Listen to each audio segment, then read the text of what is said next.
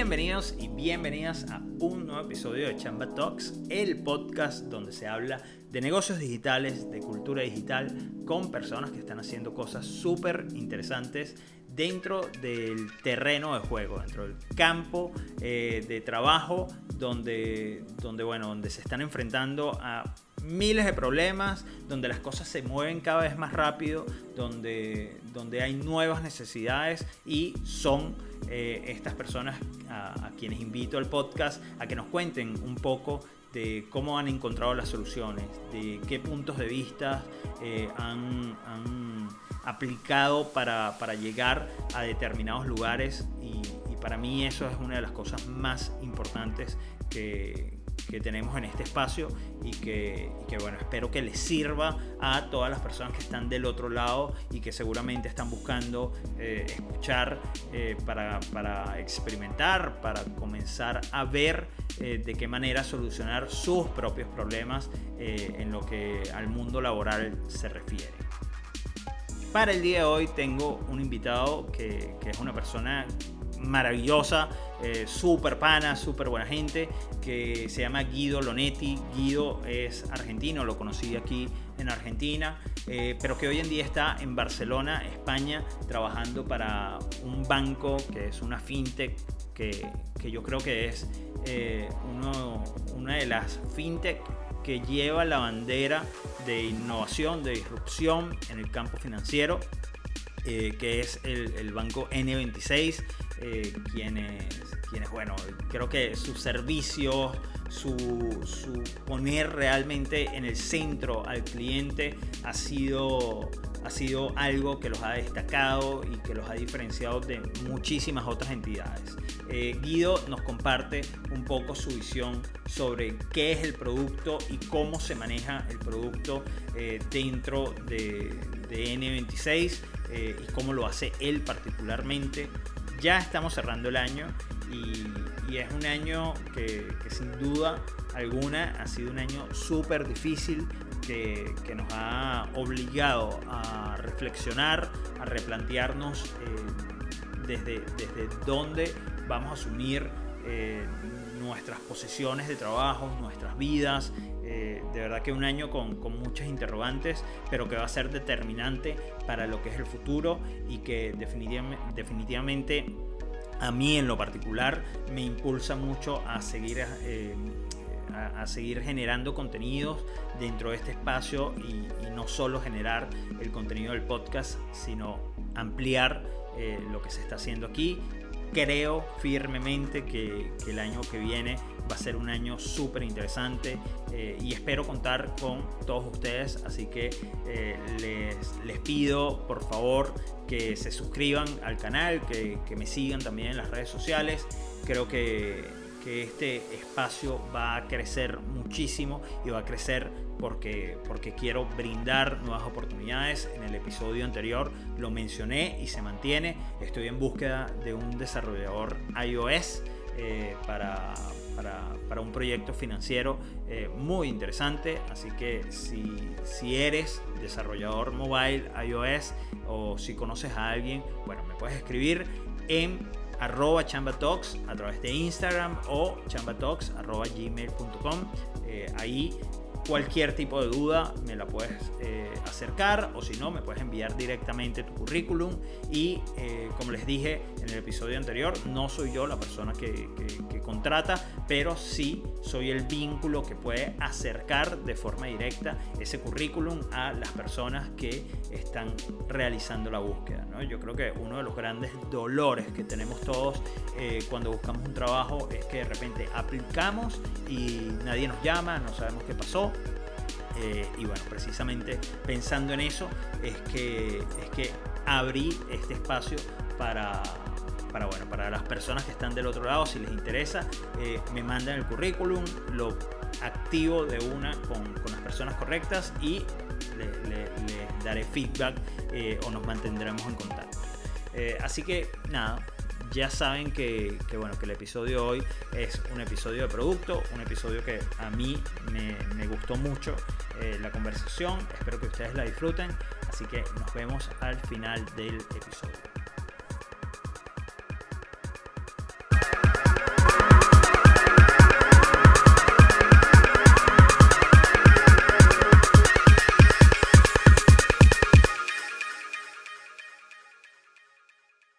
Guido, ¿cómo estás? Bienvenido a Chamba Talks. ¿Cómo andás, Jeffrey? ¿Todo bien? Todo muy bien, por suerte, aquí en Buenos Aires, eh, con, un clima súper lindo. Este, Sabes que en esta época que, todavía no ha pegado el calor de verano, verano, verano, eh, está, está muy lindo y hoy particularmente hace un día hermoso.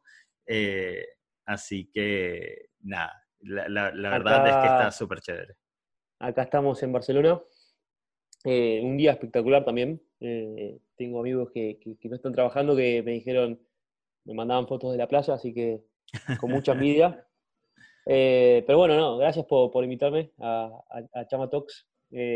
acá son las seis y cuarto, ya estoy con cervecita, si se, si se puede. Hermoso, por supuesto. Salud. Tiene ser así de costado. no, no, que nos patrocinen. Eh, auspicia Estrella Galicia. Hermoso, hermoso. Eh, bueno, salud. No, no, tengo nada para acompañarte eh, porque aquí es, es todavía, este, son las 2 de la tarde. Y bueno, nada, eh, vamos a hablar un poco de un tema que particularmente a mí me encanta y sé que a ti te, te apasiona y de hecho has construido tu carrera en ese mundo que es el mundo de producto un mundo con muchísimas posibilidades, con muchísimo crecimiento también, ¿no? Totalmente, totalmente. Eh, a ver, yo comencé ya hace 14 años, una locura, ¿no? Lo pienso y me siento un viejo, ya que lo soy. Cumplí 35 hace muy poquito. Y mm, sí, la verdad que vi cómo evolucionó la carrera del Product Management o el rol no, es, la, no es la carrera, el, rol, me parece la, palabra justa, eh, de, un estadio en el cual buscábamos artículos por internet para entender un poco más de, qué venía, y había muy pocos, a, un momento donde estamos totalmente desbordados de artículos en Medium, eh, la fatiga de, todas las conferencias y meetups que hay, y todos los, los, los buzzwords eh, alrededor del product management eh, es tremendo y, es, muy difícil encontrar eh, la señal, el, ruido, es súper difícil y es un problema totalmente diferente al que teníamos hace 15 años. pero sí, sí, la verdad que está buenísimo ver cómo el rol fue tomando forma y hoy hay PMs que están comenzando y tienen a disposición bibliografía espectacular eh, ya, el hecho de comenzar en Product Management y tener la oportunidad de leer un libro como Inspired de, Marty Gagan me parece un arranque espectacular, digamos, que, nosotros en, su momento no, podíamos ni, pensarlo. Es súper eh, real todo lo que dices, pero creo que pasa en, todas las disciplinas, ¿no? O sea, hace 15 años todavía se estaba construyendo muchas cosas, de, si, decíamos a, nivel de diseño UX, eh, no se sabía o no se tenía muy claro este, qué, hacían esos roles o cuál era este, el, perfil específico que se necesitaba. Con el Product Management eh, creo que también fue, algo que se fue construyendo. Yo recuerdo haber estado en agencias de, publicidad donde mi cargo era como creativo y, cuando veo hacia atrás y digo, pero eh, hacía el roadmap, tenía la comunicación con, con el cliente, eh, hablaba con los equipos de, de desarrollo. Eh, creo que eso es más o menos lo que hace un product manager, ¿no?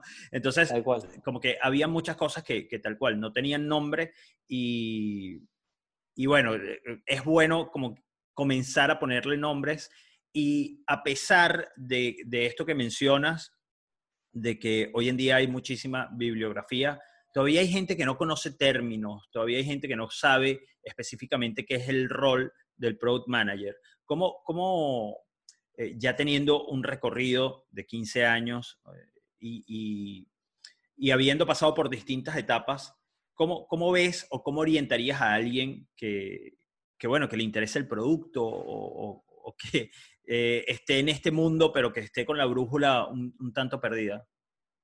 Bien, bueno, para empezar, me, encantó lo que dijiste y, me permito hacer un paréntesis, si, no te enojas, Jeffrey. No, por eh, favor. dijiste algo como le pusimos nombres a, cosas que ya sabíamos.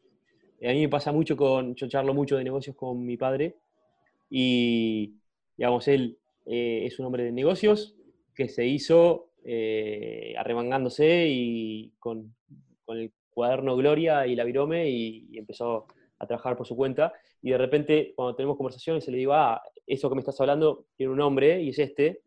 Me dice, bueno, es muy muy gracioso que todos los conceptos que uno va manejando y los insights que, él fue construyendo con el tiempo como para poder manejar sus negocios, tienen un nombre y yo creo que eh, la nomenclatura parece anecdótica, parece como incluso un tanto snob, ¿no? De, usar las palabras en inglés, eh, porque bueno, así, así nos llegan, pero tiene una utilidad que en cuanto le pones un nombre, las puedes empezar a gestionar y puedes empezar a contrastar y puedes empezar a averiguar sobre ese mismo concepto, que sería muy difícil eh, hacerlo si no tuviese un nombre propio. Por lo tanto, vos, eh, eh, por agarrar el, ejemplo más sencillo, agarras lo que es el MVP y puedes em, empezar a leer muchísimo sobre MVP y cuál es la mejor forma de hacer un MVP y hacer un MVP sobre qué, sobre usabilidad, sobre fiabilidad de técnica.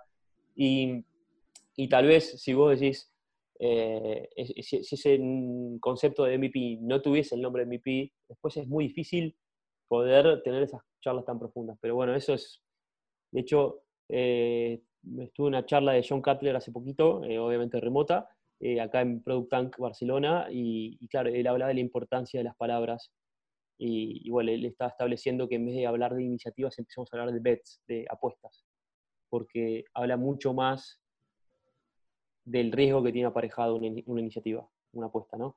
Pero bueno, volviendo, eh, me encanta ir por las ramas, a, la pregunta es, ¿la gente que se quiera meter en producto, eh, ¿era algo así eh, la pregunta? Sí, o sea, hay, personas que de repente están interesadas de saber qué es producto o de comenzar a hacer vida dentro del mundo de producto, pero que es que, y pongo el caso, porque recuerdo que cuando nos conocimos en una conferencia de, de Product Tank, precisamente, eh, yo estaba buscando una posición dentro del mundo de producto, ¿no? Y, y uno de los comentarios que, que, me hiciste fue como que veo que tienes experiencia, pero no en producto específicamente, ¿no? Entonces, eh, ¿de qué manera una persona que no tenga la experiencia en producto, pero que le llame la atención, puede orientar un poco su camino hacia el mundo de producto?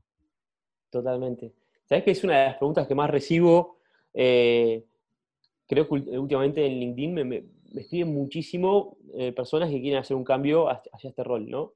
Y, obviamente me, rompí la cabeza pensando, porque eh, la forma en la que operan las empresas actualmente es buscar personas con experiencia. Y entonces entras en ese círculo vicioso en el cual viene una persona que tiene mucho potencial, tiene eh, un know-how bastante específico en una carrera bastante similar o en un rol bastante similar, que tiene un mindset muy similar de pensamiento crítico, pero no termina de encajar por alguna razón. Por ejemplo, no trabajó con equipos Scrum, eh, o nunca trabajó con tecnología, trabajó con productos físicos, o viene de, un palo más de project management y tiene que hacer el, salto a lo que es eh, product management. Entonces, eh, cómo hacer para insertarse en un puesto. Y, creo que la pregunta, o la respuesta, mejor dicho, que, más me sale en general es eh, una, que la, fui, la fui machacando con el tiempo y es, mi consejo es tratar de tener tu propio emprendimiento durante un año, en paralelo con lo que estás haciendo, un, side job eh, en el cual tenés tu MVP, donde aplicas eh, un método 100% de producto. Digamos, obviamente yo ya doy por asumido que, durante este proceso uno empieza a leer libros y ahí obviamente eh, hay un libro para cada instancia, ¿no? Eh, Lean Startup está buenísimo para entender cómo hacer pequeñas apuestas, eh, ir aprendiendo de lo que hicimos, entender el impacto y saber si pivotear. Vamos, rápido. Siempre lo tengo a mano. Espectacular. Y sí, y sí. Entonces, si vos durante un año en el que estás buscando hacer una transición a producto, emprendiste, fuiste el product manager de tu producto, de tu negocio, fuiste el famoso miniseo, como le dicen, del producto. Eh, guste o no guste el término, ¿no? ¿Qué, ¿Qué posibilidades tenés? Tenés dos posibilidades. Que te vaya muy bien con tu emprendimiento, que es, muy difícil, pero si ocurre, espectacular, buenísimo, mm, dale para adelante. Y en el peor de los casos aprendiste muchísimo sobre el, el camino.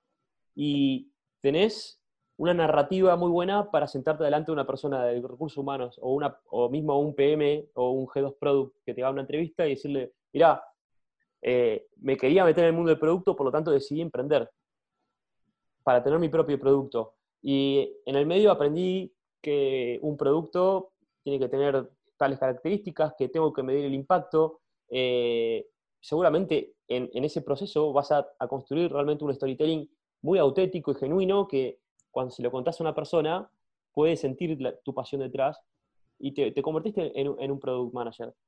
Por lo tanto, no son skills eh, que se aprenden leyendo, porque sí, leyendo hay un montón de gente que, que conoce todas las palabras, y la terminología y los métodos y frameworks, pero se aprende haciendo, ¿no? Como hay tanto también dando vuelta de, eh, aprender haciendo. Tal cual. Me parece que es un buen camino.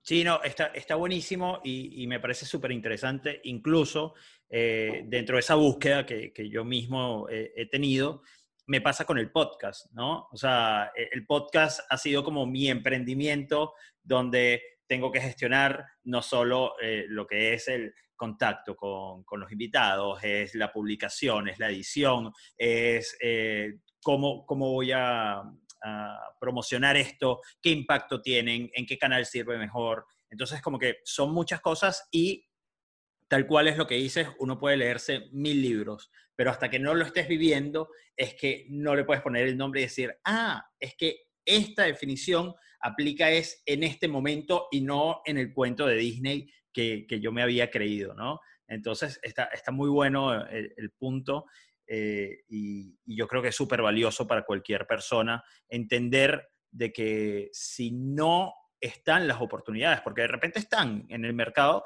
y las consiguen, pero quien no las consiga tiene que creárselas, tiene que generárselas a sí mismo, ¿no? Totalmente, totalmente, totalmente. Y es, y es parte también, ¿no? Ah, lo estoy pensando mientras hablamos, no, no es un, pensamiento preconcebido, pero es parte de ser, product, ser product manager. Eso de tener la, iniciativa propia de, querer meterse en ese mundo y encontrar la forma de entrar en ese mundo tan difícil de, permear. Totalmente, sí, porque al final si estás dentro de una organización donde estás esperando que todas las cosas estén a la mano y, que todo funcione de una manera perfecta, eh, te vas a dar un gran golpe contra la pared. Eh, un product manager derriba paredes, un product manager eh, busca oportunidades donde no las hay, tiene que pedir presupuesto, tiene que convencer a, mucha gente. Entonces es un trabajo que, que, se trata de eso, se trata de conseguir esas oportunidades. Sí, sí, sí, tengo un amigo, Martín Burgener, que siempre dice que un product manager es eh, una persona que, hace que las cosas pasen. Y, con el tiempo me dijo, ¿sabes qué? Cambié la definición. Es una persona que hace que las cosas pasen en el orden que tienen que pasar. Y me gustó, mm. porque ahí le, agregó el condimento de, además de ser un go-getter que, logra todo lo que se propone, lo hace en el orden correcto, prioriza bien. Entonces tiene, tiene esa parte de priorización. Parece muy linda definición y muy simple. Está muy bueno, está muy bueno. Guido, una cosa. Eh, acá en Argentina este, estabas trabajando en Turner, ¿sí? O Turner, como, como les gusta decir a ustedes, eh, la, U con forma de A acá en Argentina, eh, donde, donde llegaste a, ser Head of Product este, para la región. sí, ¿no? Sí, sí, sí. Estoy inventando. Ah. no, no, no, no, no estás inventando para nada. y y decides irte a eh, Barcelona, donde estás trabajando con N26, que es como que uno de los bancos que para mí es bandera de innovación a nivel este, fintech, a nivel de, esta revolución eh, en, el sector financiero, ¿no? Eh, ¿qué tal ese cambio? O sea, eh, eres product, manager, product Manager Senior dentro de, la empresa, ¿no? ¿qué, ¿qué, cambios ves dentro de la perspectiva de un Product Manager dentro de Latinoamérica y con el recorrido que, que, que tú tuviste a un Product Manager en Europa en una empresa que es insignia de innovación? Bien, bien. Buena pregunta, sobre todo porque me, resuena muchísimo internamente, eh, porque obviamente cuando estoy emprendiendo toda esta aventura de venirme a Europa, eh, un poco lo que pensaba es, ok, ¿cómo será esto de, ser un PM formado eh, en, Latinoamérica, en Argentina en este caso, y llegar a, Europa, que es, bueno, eh, eh, para hacer una analogía con el fútbol, es una liga que parece un poco más elevada desde, afuera. Y, la verdad que me, sorprendí en, el sentido en el que veo que el nivel del product manager acá es igual al, que veo en Latinoamérica. Y con esto me refiero,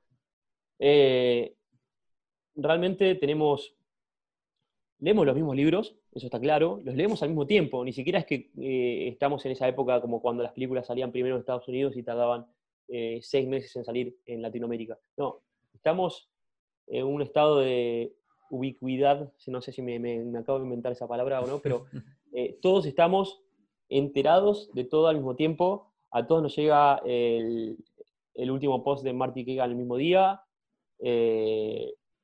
a todos nos llega eh, el último video de Teresa Torres, así que estamos todos con, una base de conocimiento eh, muy ubicua. Y al mismo tiempo, en Latinoamérica hay empresas realmente muy grandes con, una capacidad de crecimiento eh, tremenda, como se viene Rappi en este momento, Mercado Libre. Sin duda. Son empresas que están jugando en las ligas mayores y, no tienen nada que envidiarle a, las empresas europeas. Entonces, eh, los desafíos son los mismos en, todos lados, ¿sí? es verdad que la idiosincrasia de, de cada región, de cada país y al nivel de granularidad que quiera llevarlo, eh, impactan, sí, pero el mindset del product manager es el mismo, eh, es resolver problemas, resolverlos de, la forma más económica posible, sin poner demasiados recursos en juego, testear y darse cuenta si hay algo o no hay algo del otro lado. Por lo tanto, creo que no encuentro muchas diferencias. Y, para volver a la analogía del fútbol, tal vez sí el fútbol es bastante más diferente, ¿no? Porque, de verdad, en, Europa corren más, eh, son más de, retener la pelota y, tener un juego más como el de Guardiola y, y tal vez en Latinoamérica es más potrero. Y, y te diría que en el mundo de product management eh, es muy, muy parecido. Es, es, realmente llegas a un lugar y estás hablando el mismo lenguaje que las otras personas y mantienes la misma lógica.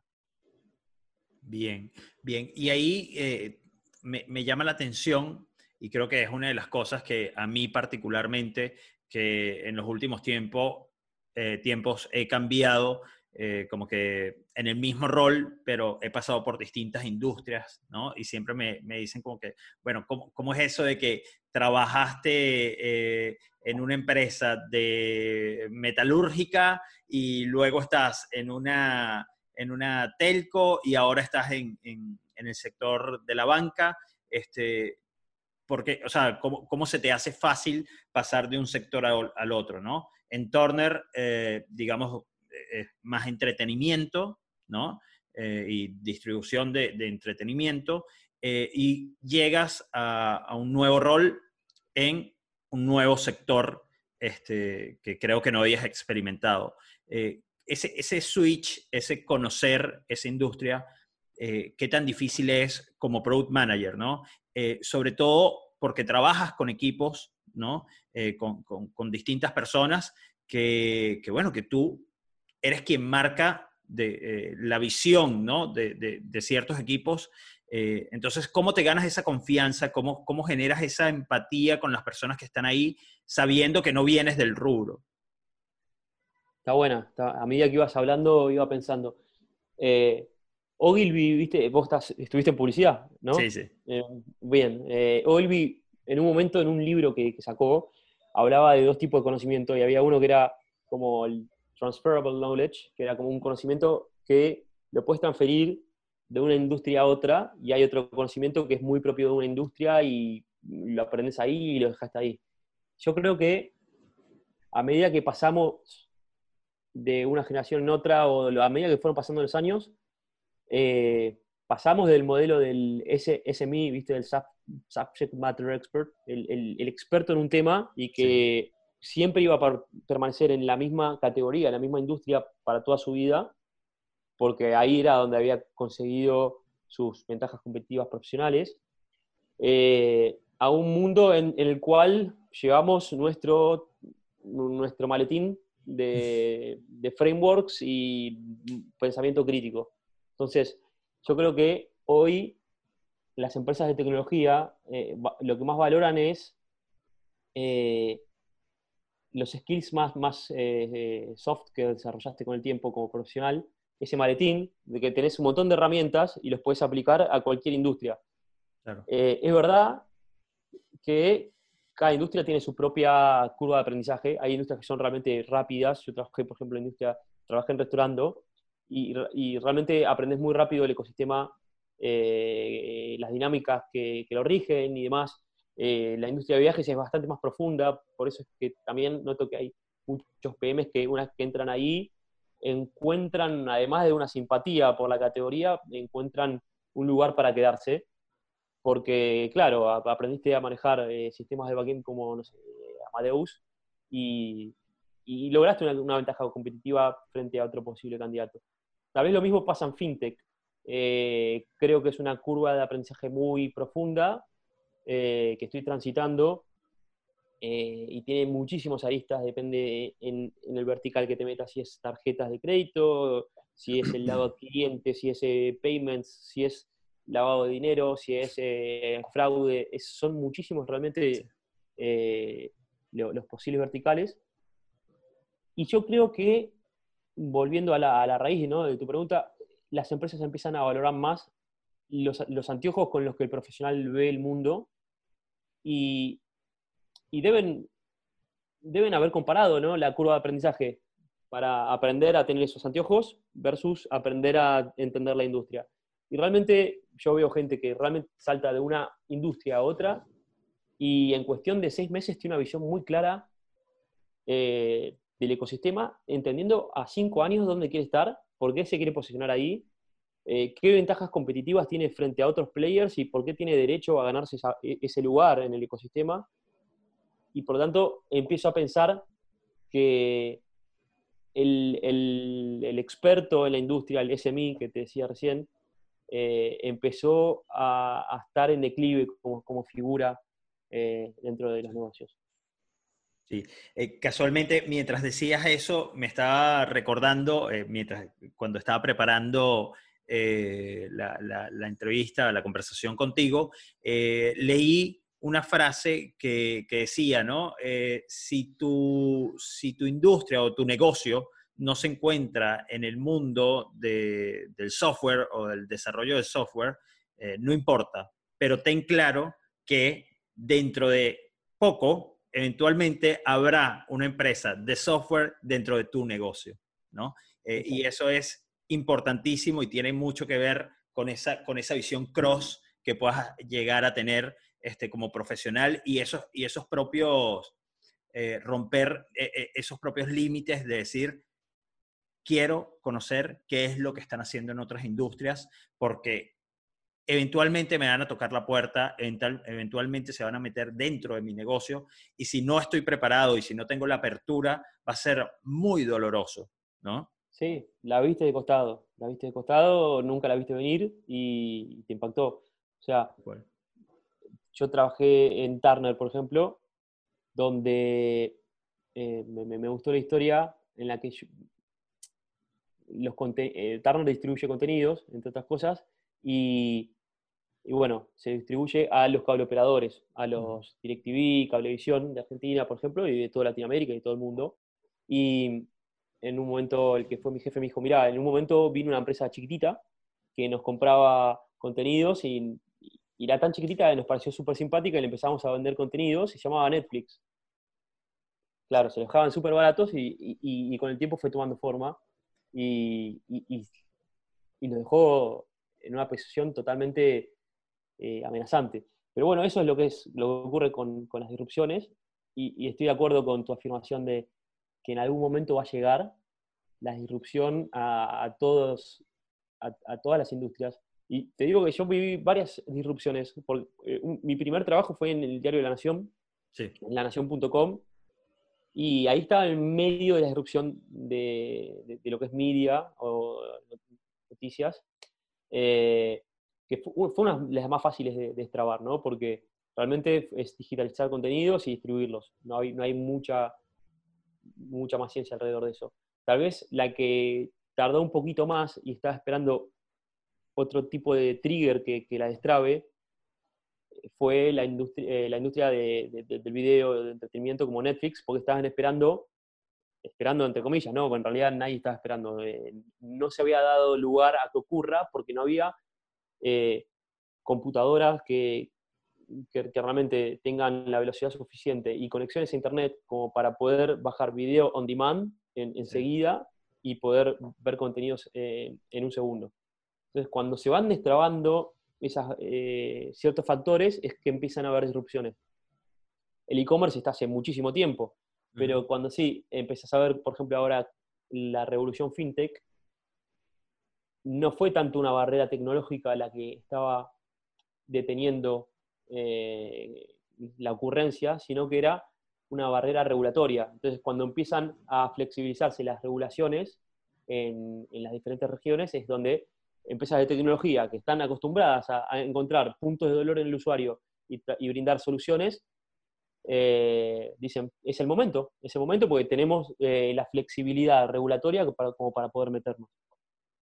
Totalmente.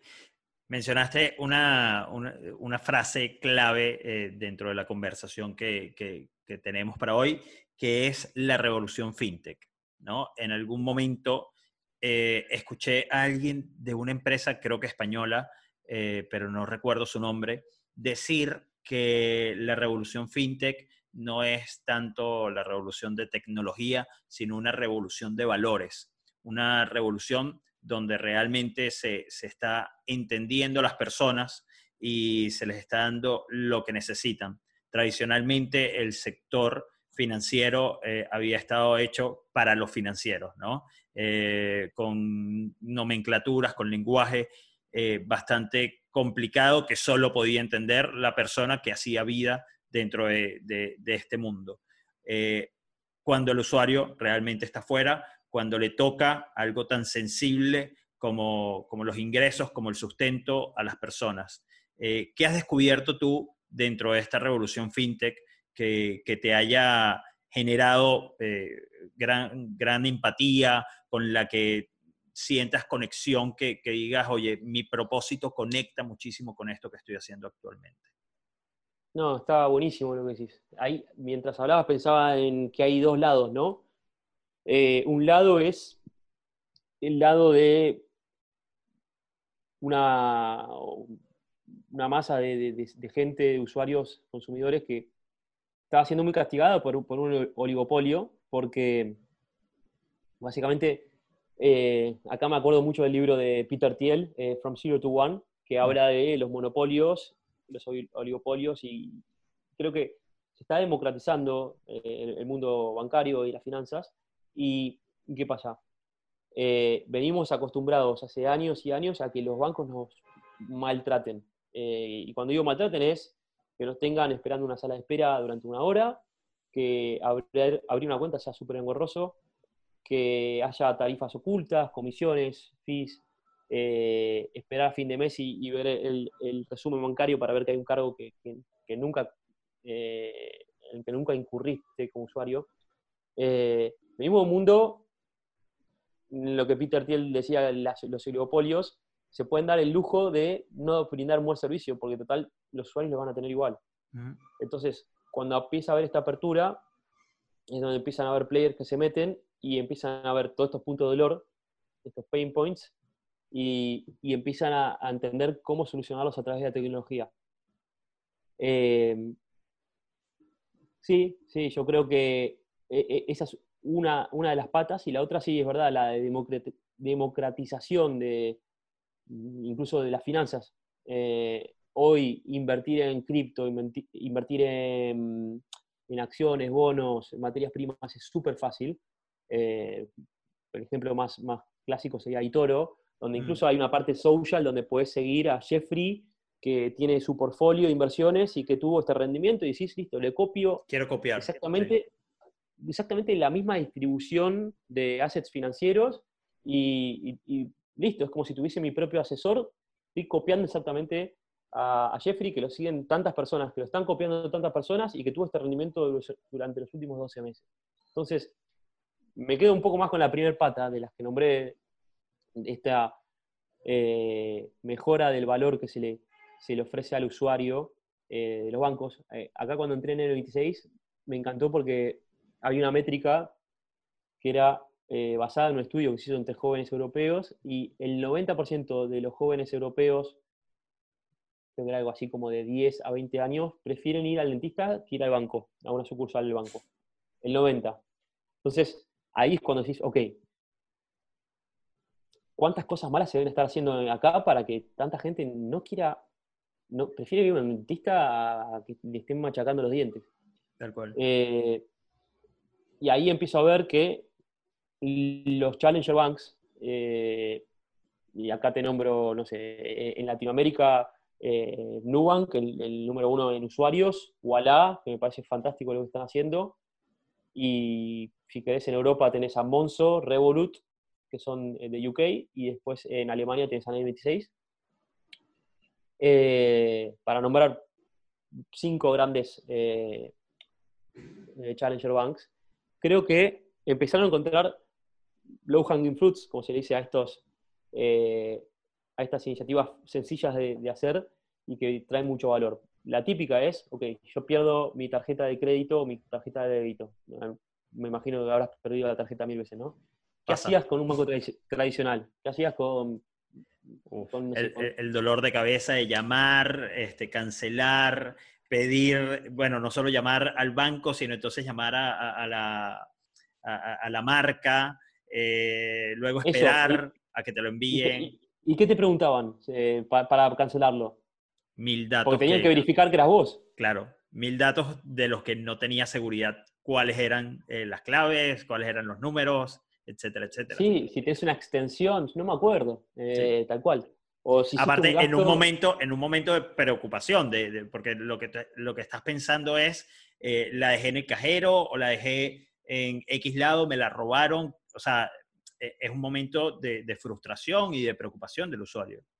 Exactamente, exactamente. Entonces, eh, lo primero que noto es, que eh, los Challenger Banks encuentran esa oportunidad de poner simplemente un, en un tap ahí la posibilidad de pausar eh, la tarjeta, pausarla, ni siquiera darla por perdida, porque tal vez la encontrás en dos horas. Si la encontraste, la despausás, y si no, la, la, cancelás y la pedís y te llega a tu casa. Pero además de eso, se encontraron con procesos que a nivel operativo eran súper costosos, ni hablar de mantener una sucursal abierta, que, las Challenger Banks no tienen, pero también eh, procesos súper costosos como eh, la apertura de una cuenta, donde tenía que haber una persona física viendo documentos. No, eso se hace directamente en el celular, en un proceso que se llama KYC, que es Know Your Customer, eh, conocer a tu consumidor, en el cual vas subiendo diferentes documentos para validar tu identidad. Y, y es lo mismo que te piden en persona. Entonces, ¿por qué todo esto que se podía hacer desde la comodidad de tu sillón lo tenías que ir a hacer una sucursal? Y así empezaron a resolver muchísimos problemas, muchísimos problemas, puntos de dolor del, consumidor y generaron una, gran distancia con respecto a los bancos tradicionales.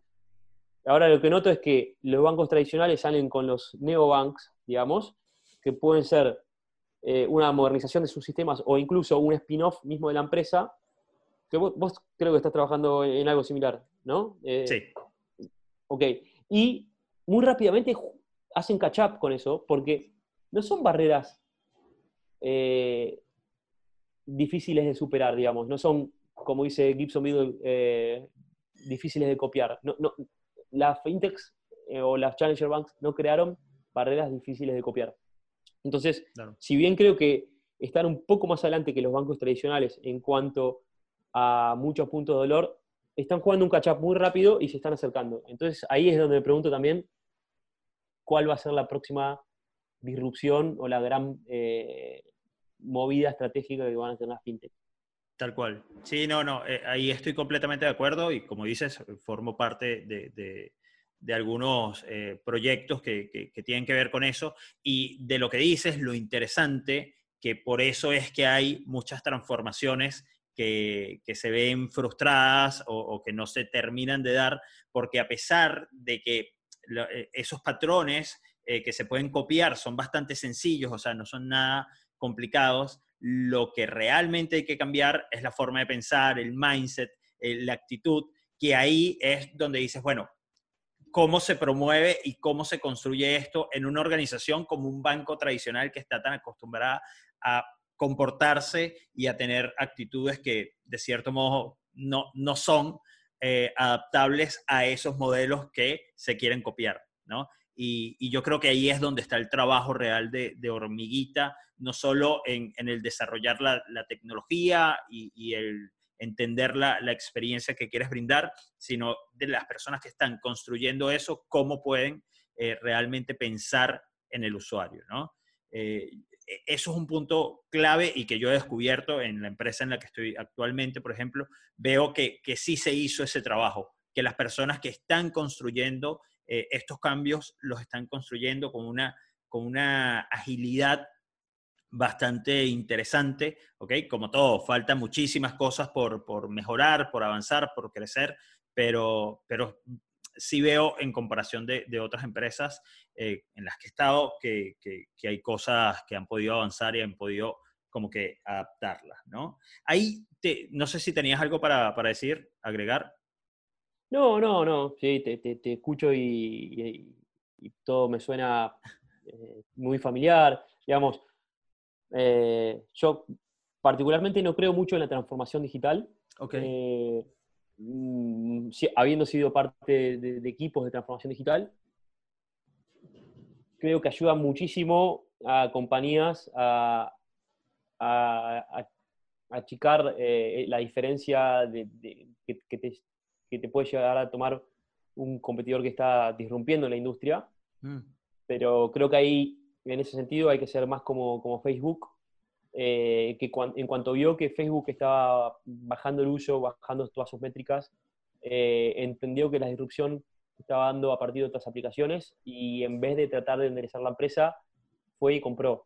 Eh, adquirió Instagram, adquirió WhatsApp y sigue Adquiriendo. reinando, sí, adquiriendo. O sea, el crecimiento no siempre tiene que ser orgánico y, pivoteando eh, el, negocio existente, sino que puede haber un, un, crecimiento más inorgánico en el cual se van adquiriendo empresas para, para ir adquiriendo no solamente el know-how y la cultura y absorber esa cultura más emprendedora, sino también eh, acompañar a estas tendencias. Me gusta eso, no, no, no, lo había visto desde ese punto de vista, pero, pero está bueno, ¿no? O sea, el, el, el, ir, el, es, que, es que el proceso de transformación es muy agotador, ¿no? Y estarte transformando constantemente eh, conlleva un esfuerzo, no solo eh, intelectual, físico, eh, sino también unos costos grandísimos, ¿no? Que, que, bueno, que hay que ver cuán sostenible para ciertas organizaciones es, es eso. Totalmente, totalmente. Sí, yo creo que hay muchas que, eh, si bien siguen siendo súper eh, rentables como compañías, empiezan a ver que marginalmente el crecimiento va, eh, va siendo cada vez más, más, más, pequeño y por lo tanto deciden invertir en esta transformación porque ya ven amenazado sus, su, su revenue futuro. Pero sí, dicho esto, igualmente yo creo que en la industria fintech todavía no, digamos, los challenger banks no, están haciendo temblar a, los bancos tradicionales para nada. Eh, todavía falta, falta mucho como para, para que realmente se vean amenazados seriamente. Hoy eh, es simplemente un play importante que está ganando terreno, pero para mí falta, falta mucho. Bien. Eh, aquí una pregunta de, bueno, de opinión total, ¿no? Este, donde, donde estás en Europa, eh, un banco con, alemán con, bueno, me imagino que cierta estructura y cierto, cierto mindset este, ya establecido, ¿no? pero más allá de, donde sea el banco, eh, Europa tiene una, eh, una realidad muy distinta a la de Latinoamérica, ¿no? Eh, donde un altísimo porcentaje de la población no está bancarizada, ¿sí? y por más que de repente, como, como dijimos en el ejemplo, ¿no? Perdiste una tarjeta, todos hemos perdido una tarjeta y los nuevos bancos te brindan opciones para poder eh, resolver ese, problema de una manera más fácil, ¿no? Pero nos resuelve el problema de una manera más fácil a un porcentaje muy pequeño que somos quienes están bancarizados. ¿Cómo ves ese desafío de estos nuevos bancos de llegar realmente eh, a, toda esa población que está desatendida, que, no ha tenido la oportunidad de bancarizarse eh, y, y, o sea, ¿ves realmente que haya una inclusión o, eh, abrir las puertas a una inclusión financiera para aquellas poblaciones más vulnerables o para gente que, no ha tenido la oportunidad de estar bancarizada anteriormente? Totalmente, totalmente. Creo que entre las varias banderas de, revolución que trae la, la movida fintech, que pueden ser tecnológicas, de usabilidad. Eh, una de las más grandes es la inclusión financiera, sin lugar a dudas. Creo que, por tomar el caso de Nubank o de Igualada, que ya los, nombré, son bancos que están apuntando a esa población en Latinoamérica. Nubank, si no me equivoco, tiene 25 millones de, clientes y es admirable lo que están haciendo tanto Nubank como, como pero es verdad que tienen otro desafío, porque es verdad, es muy difícil convencer al, sector no bancarizado de sumarse a, bancarizarse. Porque este sector en Latinoamérica seguramente son sectores que en algún momento tuvieron una relación con, con servicios financieros y, y, es muy difícil en Latinoamérica. Son, son, realmente, eh, los servicios financieros son, eh, suelen ser, por decirlo de una forma, usureros, tienen tasas muy altas de, interés. Y, el que se quema con, leche ve la vaca y llora, dice la frase. Y, yo creo que esa gente realmente está totalmente eh, enemistada con, el sistema financiero. Entonces, volver a convencerlos de sumarse, creo que es muy, muy, muy difícil. Y, por tanto, admiro mucho el, desafío que, tienen eh, en Latinoamérica eh, todas las fintechs que están yendo hasta hacia esos sectores. Creo que, al mismo tiempo, empiezan a tener eh, algunos alicientes como Spotify o Netflix, que son servicios que son relativamente baratos o, fáciles de adquirir y necesitan de una tarjeta y por lo tanto todo ese sector no bancarizado empieza a sentir las ganas de, bueno, puedo sacar una tarjeta muy rápido, me llevan tres días a mi casa y con eso puedo tener eh, Spotify Premium. Cuesta súper barato.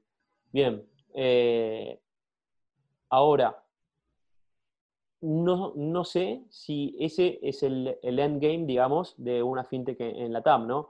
Mm. Porque el revenue que genera un banco lo genera del fee de las tarjetas cuando generan gasto. Si solamente vas a, pagar Spotify o Netflix, no estás generando eh, el volumen suficiente de transacciones como para que la fintech sea rentable. Y eso es simplemente uno de los tantos revenues que puede tener un banco, ¿no? Eh, por supuesto que, o no tan por supuesto, eh, el mayor canal de revenue que tiene un banco es lo que es la, intermediación bancaria, que es captar los depósitos de, los clientes y poder darlos a préstamo a otros clientes y en el medio quedarse eh, con, un interés. Para ello se necesita, por supuesto, una licencia bancaria y no todas las fintechs tienen una licencia bancaria, tiene sus pros y contras, pero e, ese es otro tema. Ahora, en Europa, lo que yo noto es que las fintechs se la están jugando más a ser el segundo banco, en primer lugar, porque la gente ya, la gran mayoría de la gente está bancarizada, y de pasar a ser el segundo banco, quieren otorgar tanto valor al usuario que en algún momento pasar a ser su primary bank. Y ser el, banco primario de alguien básicamente es que esa persona deposite su sueldo en esa, cuenta, tenga sus ingresos y ese potencial que te da tener el sueldo en esa cuenta se traduce en préstamos personales, eh, préstamos hipotecarios, obviamente en el gasto con tarjeta de crédito o débito y, todos esos potenciales canales de revenue. Entonces, eh, no sé cómo va a ser el playbook de la TAM versus el playbook de, Europa para lograr los objetivos. Creo que el de la TAM hoy en día están yendo más hacia lograr una gran masa de usuarios para luego a través de la continua, eh, eh, eh, la, continua oferta de valor y cada vez darle más valor, más valor, más valor al usuario, se empiece a, utilizar más los servicios financieros por un lado y por otro lado también es una, una apuesta grande a que Latinoamérica como región empiece a estar cada vez más bancarizada, empiece a tener una economía más blanco que la que se tiene actualmente, que obviamente va a favorecer eh, este tipo de, negocios. Totalmente, totalmente de acuerdo. Es un proceso de muchísima educación, creo, ¿no? O sea, eh, es, agarrar a, bueno, toda esta masa eh, que, bueno, que nunca ha tenido la oportunidad y, educarles y decirles a quienes han vivido malas experiencias, decirles, mira, esto no va a volver a pasar o no va a volver a pasar de la misma forma. y esto es, como tú dices, eh, ese, esa entrega de valor continuo y evolutivo, ¿no? O sea, no, no, lo puedes abrumar tampoco porque, porque eh, todavía está muy indefenso. Eh, ya nos estamos acercando al final, Guido. Sin embargo, bueno, no quería dejar afuera la pata de, que, para mí este, es, es, una de tus banderas, que es ser parte de la comunidad de producto de, de que, bueno, que estás muy activo, siempre participando, siempre queriendo sumar, eh, ya sea con las Product Tank o, con distintas iniciativas este, en las que participas, ¿no? Eh, ¿cómo, cómo, ves, lo, hablamos un poquito al principio, eh, pero cómo ves el futuro dentro de cinco años de, de del Product Management en general? ¿No? Eh, ¿Y qué le dirías a una persona que está en Latinoamérica y que está pensando en irse a otros mercados como, eh, como Europa o de repente como Norteamérica, donde se puede considerar o se puede tener la creencia de que son mercados que tal vez están más evolucionados en, este campo? Está buenísimo. Eh, en primer lugar, sí, vuelvo al punto en el que pensaba que eh, por lo menos en Europa, no veo que haya un terreno mucho más áspero. Eh, eh, digamos, la, cancha es la misma que la de Latinoamérica. Por lo tanto, estamos jugando el mismo partido y no, no me preocuparía por ese lado. No sé cómo es la realidad en Estados Unidos. Creo que ahí sí debe estar un pasito más adelante, sobre todo en, Silicon Valley, en cuanto a metodologías y el, talento que, deben tener los product managers es realmente la meca de, los productos digitales.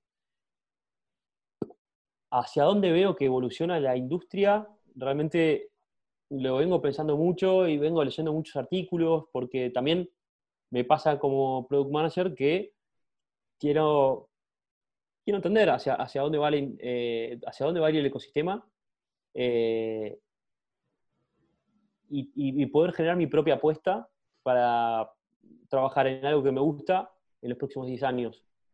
Eh, hay un libro que sacó hace muy poco Jeff Gottelf, que es el que escribió Lean UX, se llama Forever Employable.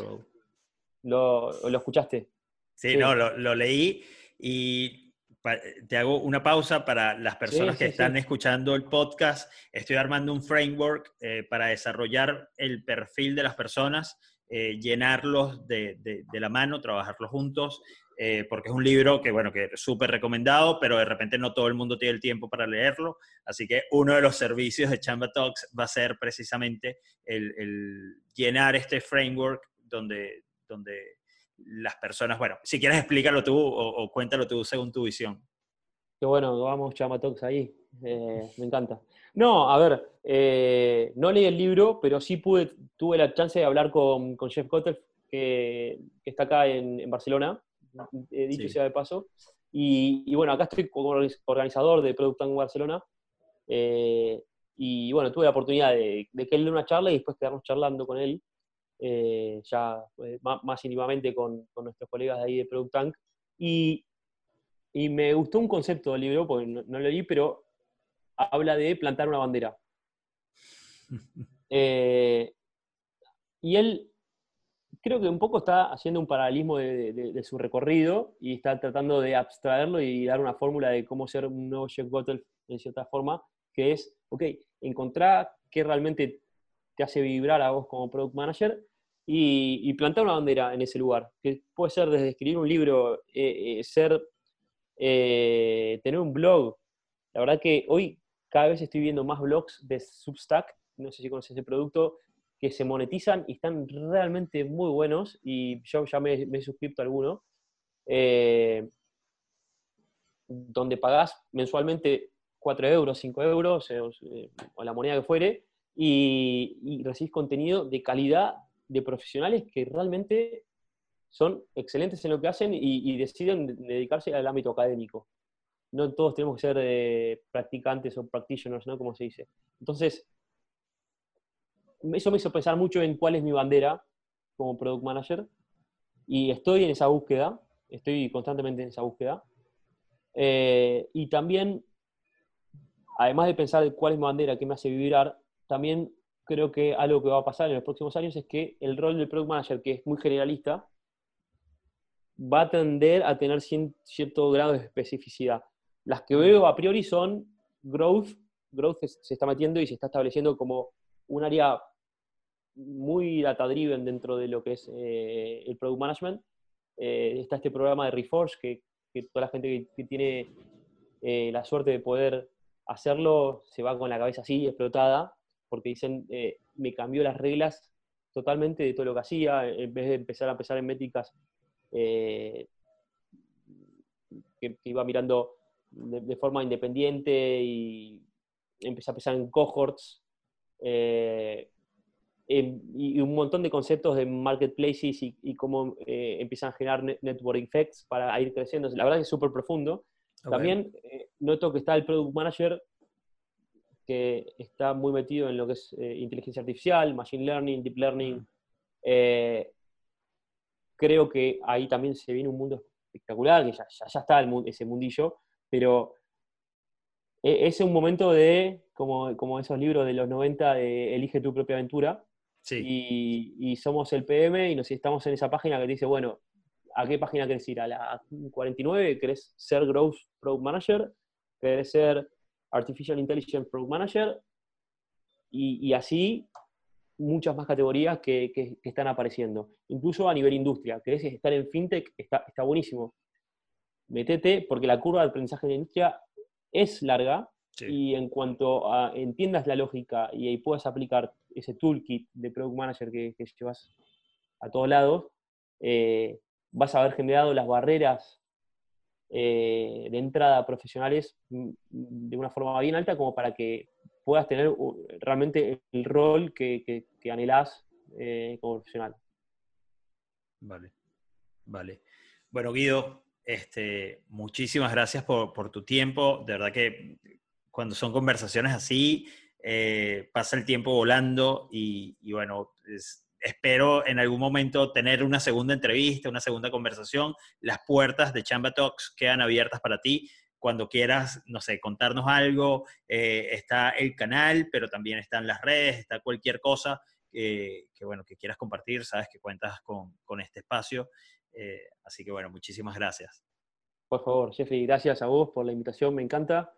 Y, me encanta Chamba Talks, como, como está todo súper cuidado, eh, la forma en que, gestionaste todo.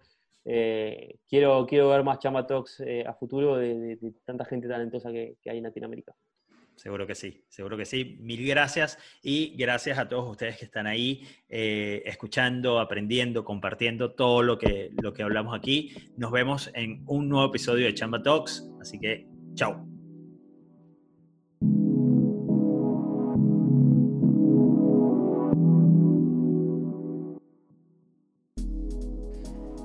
Muchas gracias a todas las personas que, que llegaron hasta el final del episodio del día de hoy. Espero que se hayan divertido tanto como yo eh, con, con, esta conversación, que hayan aprendido cosas nuevas, que, que vean y, que analicemos cómo, cómo, un producto puede ir evolucionando según cómo evoluciona incluso un mismo mercado. Eh, pensar un poco en los desafíos que nos estamos encontrando a las personas que trabajamos dentro de lo que es el mundo de, las finanzas eh, y de cómo esos productos que se están generando eh, realmente resuelven los problemas de las personas y no eh, las ambiciones de, bueno, de quienes forman parte de, un sector determinado. para mí esta conversación en particular me llevó a, pensar muchísimo en, bueno, en cómo estamos gestionando los productos, en qué estamos haciendo y en esas personas que sienten que no encuentran las oportunidades correctas dentro del mercado, eh, de, bueno, de comenzar a construírselas ustedes mismos, eh, de no esperar que, les tiendan la mano, sino de ustedes mismos agarrarse de lo que tengan y, comenzar a escalar y el día de mañana esa, esa experiencia y, ese entusiasmo lo van a poder plasmar dentro de una entrevista. Eh, no sean ustedes mismos sus propios obstáculos.